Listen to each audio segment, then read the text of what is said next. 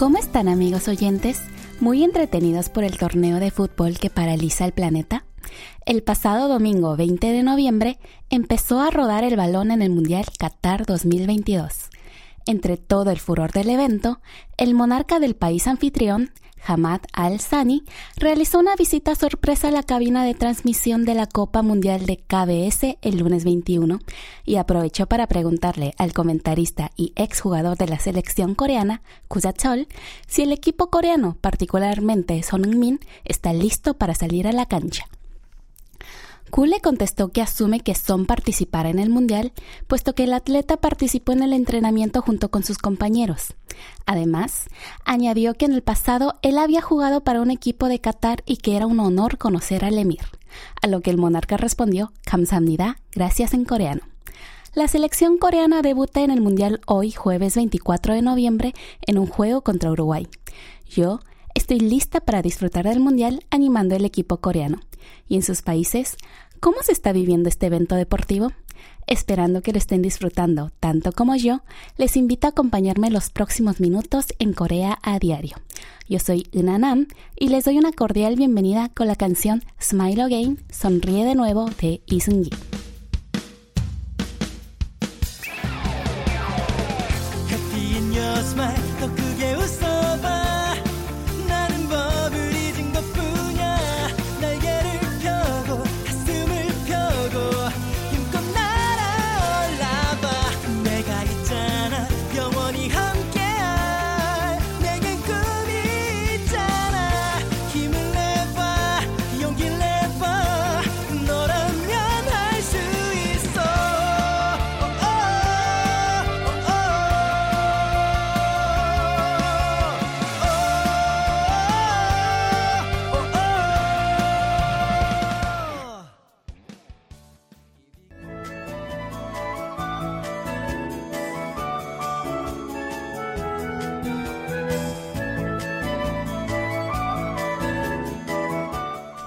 El domingo 20 subió el telón el Mundial de Qatar 2022, despertando el entusiasmo y furor entre los fanáticos de este deporte. En estos momentos, todo el mundo tiene sus ojos puestos en el país islámico, esperando a ver si se produce algún acontecimiento interesante en la cancha. Entre tanto, el medio deportivo estadounidense, The Athletic, comparó y analizó los récords y las percepciones iniciales históricas de los países que participan en la Copa del Mundo. Para esto, antes del inicio de los Juegos, preguntaron a ciudadanos de 32 países participantes del Mundial las clasificaciones que estiman que llegaría a su país. Una vez finalizado el juego, promedia la diferencia de las expectativas con el resultado real.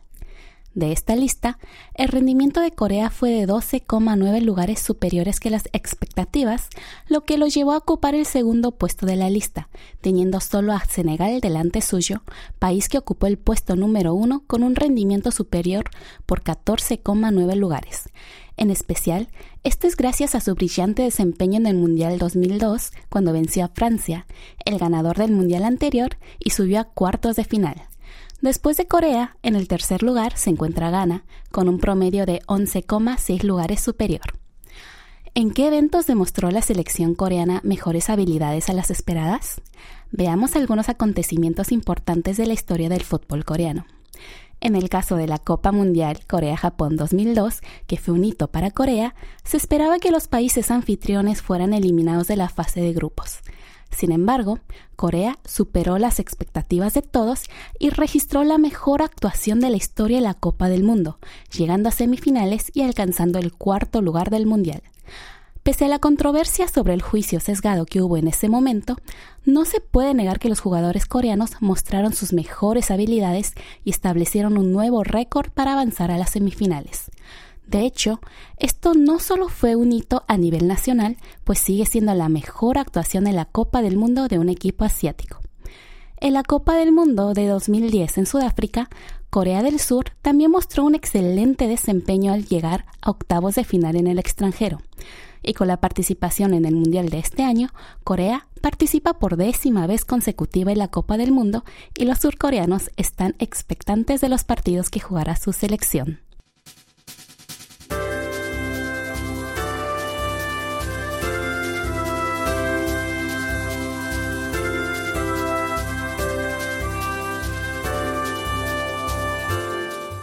El Medio Oriente era un territorio desconocido para el K-Pop hasta hace poco. Las estrellas del K-Pop actuaban con frecuencia en Asia, América y Europa, pero rara vez visitaban el mundo islámico.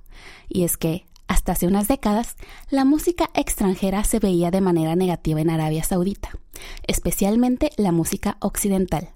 Sin embargo, esto está cambiando bajo el liderazgo del príncipe heredero Mohammed bin Salman, quien apuesta por diversificar la economía del reino, actualmente muy dependiente del petróleo. En el 2016, Arabia Saudita presentó la Visión Saudí 2030, un marco estratégico para reducir la dependencia del petróleo, diversificar la economía y desarrollar sectores de alto valor agregado como la cultura y el turismo y el país islámico ha seleccionado a Corea como uno de los aliados estratégicos. Como muestra de este interés, este año Arabia Saudita firmó diferentes memorandos de entendimiento con CJ Entertainment y SM Entertainment, dos de las principales empresas de entretenimiento de Corea, lo que genera expectativas de la difusión de la cultura coreana en el país islámico.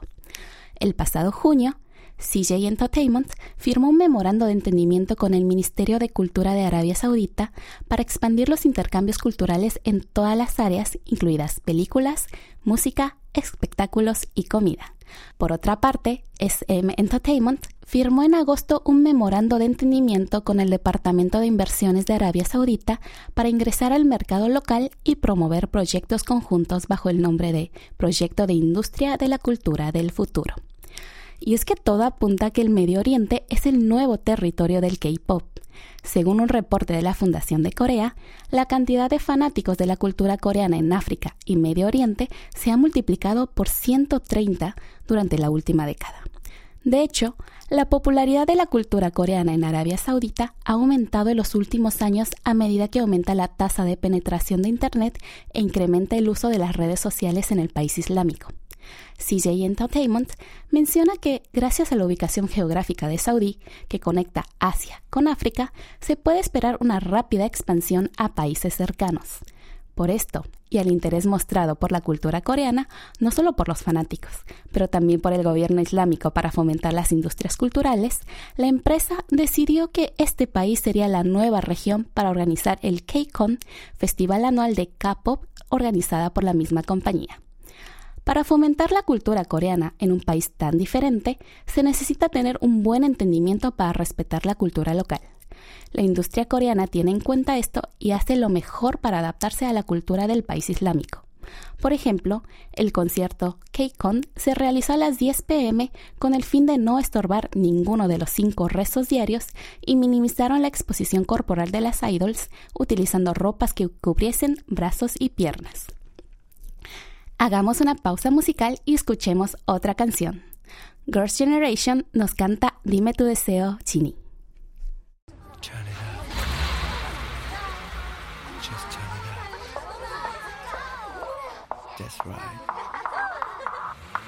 소원을 말해봐 네 마음속에 있는 작은 꿈을 말해봐 네 머리에 있는 이상형을 그려봐 그리고 나를 봐난 我也请你呀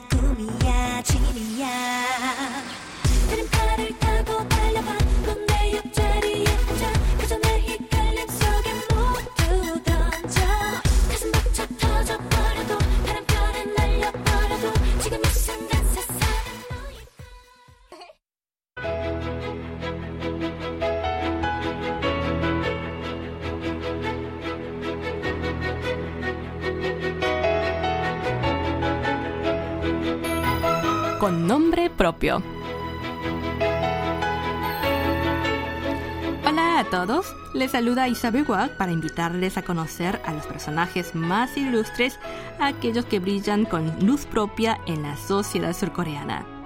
El protagonista de esta semana es Tae Yong-hoo, primer desertor de Corea del Norte elegido como legislador en Corea del Sur.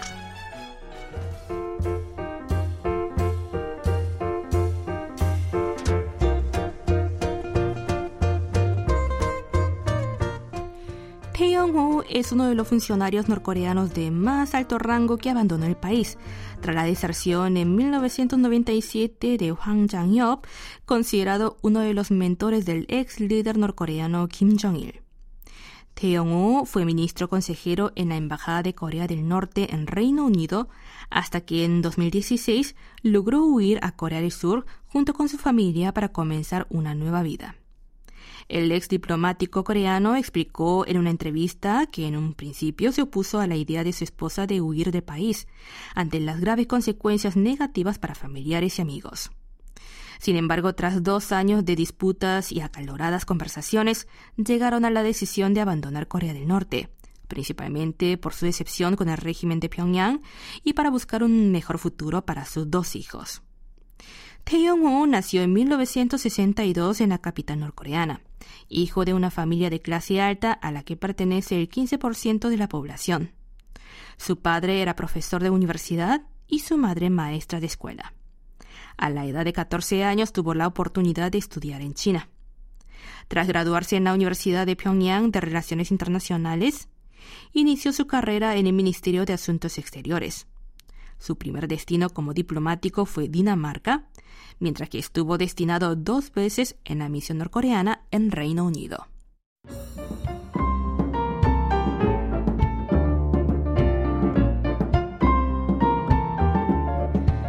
Agosto de 2016 desertó con su familia desde Londres a Seúl, donde quedó bajo protección de las autoridades surcoreanas y comenzó a realizar diversas actividades, tales como asesor del Instituto para la Estrategia de la Seguridad Nacional, entidad dependiente de la Agencia de Inteligencia Nacional. También publicó un libro titulado Criptografía del secretario de la tercera planta, que narra la vida y diplomacia en el norte, llegando a ser uno de los libros más vendidos en el sur. Desde siempre enfatizó la necesidad de llevar un cambio estratégico fundamental en la política intercoreana, pues el líder norcoreano actual Kim Jong-un, en su opinión, no tiene voluntad de renunciar a sus ambiciones nucleares y la mayoría de los norcoreanos piensan de manera equivocada que la guerra de Corea estalló por la invasión de las tropas surcoreanas. La carrera de diplomático número 2 de la Embajada en Reino Unido dio un giro hacia el escenario político en 2020, cuando se presentó en las elecciones generales como candidato del Partido del Poder del Pueblo en el distrito de Gangnam, uno de los barrios más prestigiosos de la capital. Posteriormente fue elegido en su circunscripción electoral, convirtiéndose en el primer desertor norcoreano en acceder a la Asamblea Nacional por voto directo. La victoria de Tae Yong-ho transmite un mensaje de esperanza para los norcoreanos que anhelan la libertad.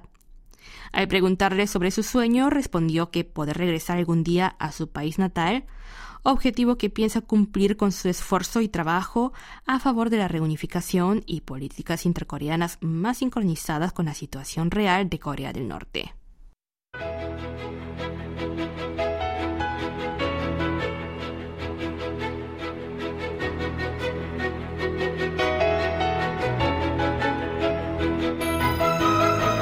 Y así cerramos con nombre propio que le llegó en la voz de Isabel Wack. Hasta el próximo encuentro.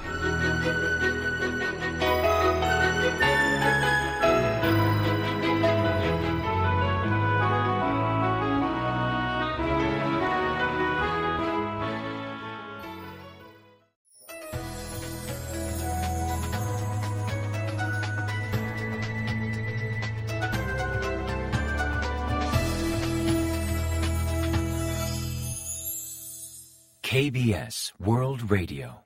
Están escuchando Corea a Diario. Hoy jueves 24 de noviembre los acompaña la conducción de Nanam.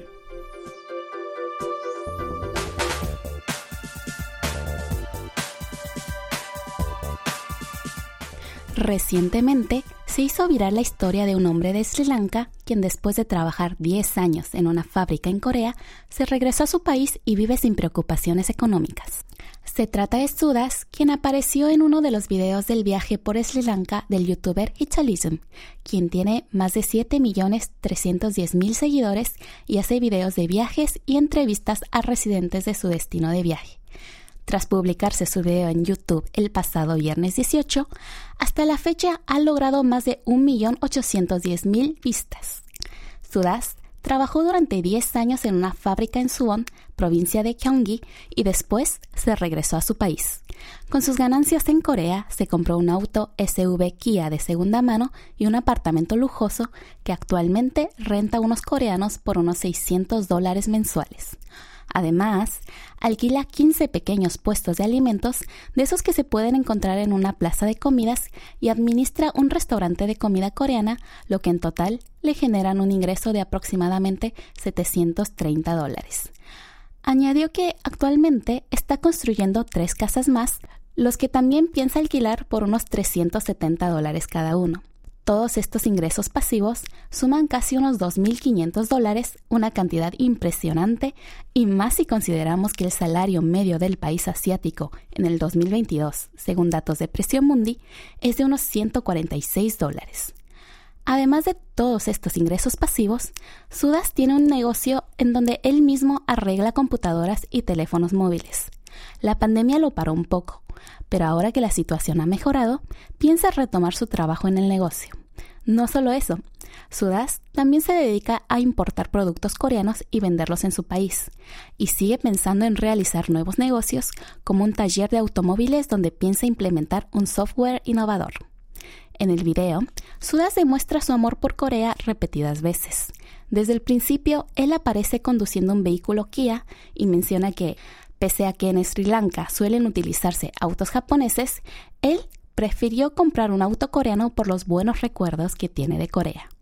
También se puede ver su afecto por Corea en su despacho, donde tiene una bandera coreana, y en su restaurante coreano, donde prepara hasta el doenjang, gochujang, pastas fermentadas tradicionales que hoy en día pocos coreanos se atreven a prepararla en casa. Sudas menciona que en Corea hizo muy buenos amigos y que los coreanos de su fábrica lo ayudaron muchísimo sin esperar nada a cambio. Por eso, él está muy agradecido de todo y conserva buenos recuerdos de Corea e intenta ser bueno con los coreanos que se encuentra como muestra de agradecimiento.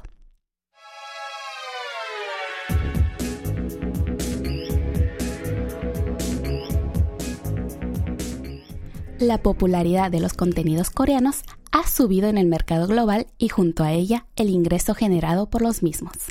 El lunes 21 de noviembre, el Ministerio de Cultura, Deportes y Turismo y la Agencia de Contenido Creativo de Corea anunciaron que las empresas coreanas que participaron en la 38 edición del MIPCOM, Mercado Internacional de Coproducción y Contenidos de Entretenimiento, concretaron operaciones de exportación por más de 16.640.000 dólares, lo que es más del doble del año pasado. Se estima que esto se debe gracias a que series coreanas como El juego del calamar y U, una abogada extraordinaria, ganaron mucha fama en el mercado mundial, aumentando la competitividad de marca y el desempeño de las exportaciones. El MIPCOM es la mayor reunión mundial de profesionales de la televisión y los medios de comunicación, y también es la semana más esperada en el calendario internacional de la industria audiovisual. Este año participaron 321 empresas, más de 18.000 trabajadores del área y 3.100 compradores. Y claro está, se realizaron numerosas consultas, incluidos contratos de exportación y producción de remake. En el caso de Corea, este año participaron 300 personas y 17 empresas, las cuales concretaron contratos de exportación de 63 contenidos que asciende a unos 16.641.800 dólares. En particular, este año varios géneros de contenidos de entretenimiento, como dramas y show de entretenimiento, han firmado contratos de exportación con países de América del Norte, Europa y hasta África. Por ejemplo, el show el rey de los cantantes enmascarados, se ha vendido en 55 países, incluyendo Sudáfrica. La serie El hijo más joven de la familia Chebol ha concretado acuerdos con streaming de televisión globales, el documental La serpiente que se tragó la luz con compañías estadounidenses, etc. El Ministerio de Cultura, Deportes y Turismo y la Agencia de Contenido Creativo de Corea también participan en el Mercado Internacional de Contenido de Dubai 2022, inaugurado ayer 23 de noviembre y que finaliza el día de hoy. Esto es con el fin de apoyar la entrada de la industria de contenido coreano en los mercados del Medio Oriente y África del Norte. Pa Yong-chol, director de la política de medios del Ministerio de Cultura, Deportes y Turismo, dijo que la popularidad mundial que tiene la cultura coreana deja claro el lugar que ocupará los contenidos en las exportaciones de Corea en el futuro. Por eso, el Ministerio piensa incrementar un 250% el presupuesto destinado al apoyo de compañías de estas áreas para así seguir fomentando la exportación de la cultura coreana.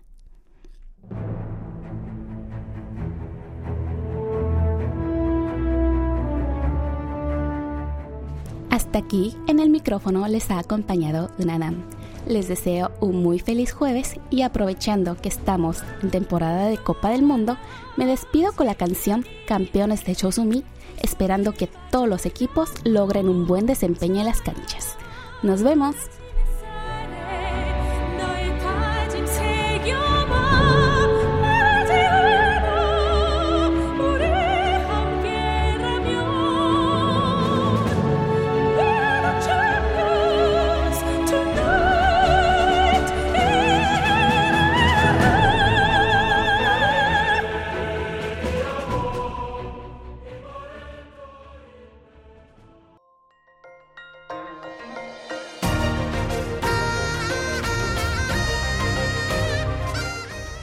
Acaban de escuchar el podcast de KBS World Radio. Hay muchos más contenidos en Spanish. Gracias por seguir en sintonía. KBS World Radio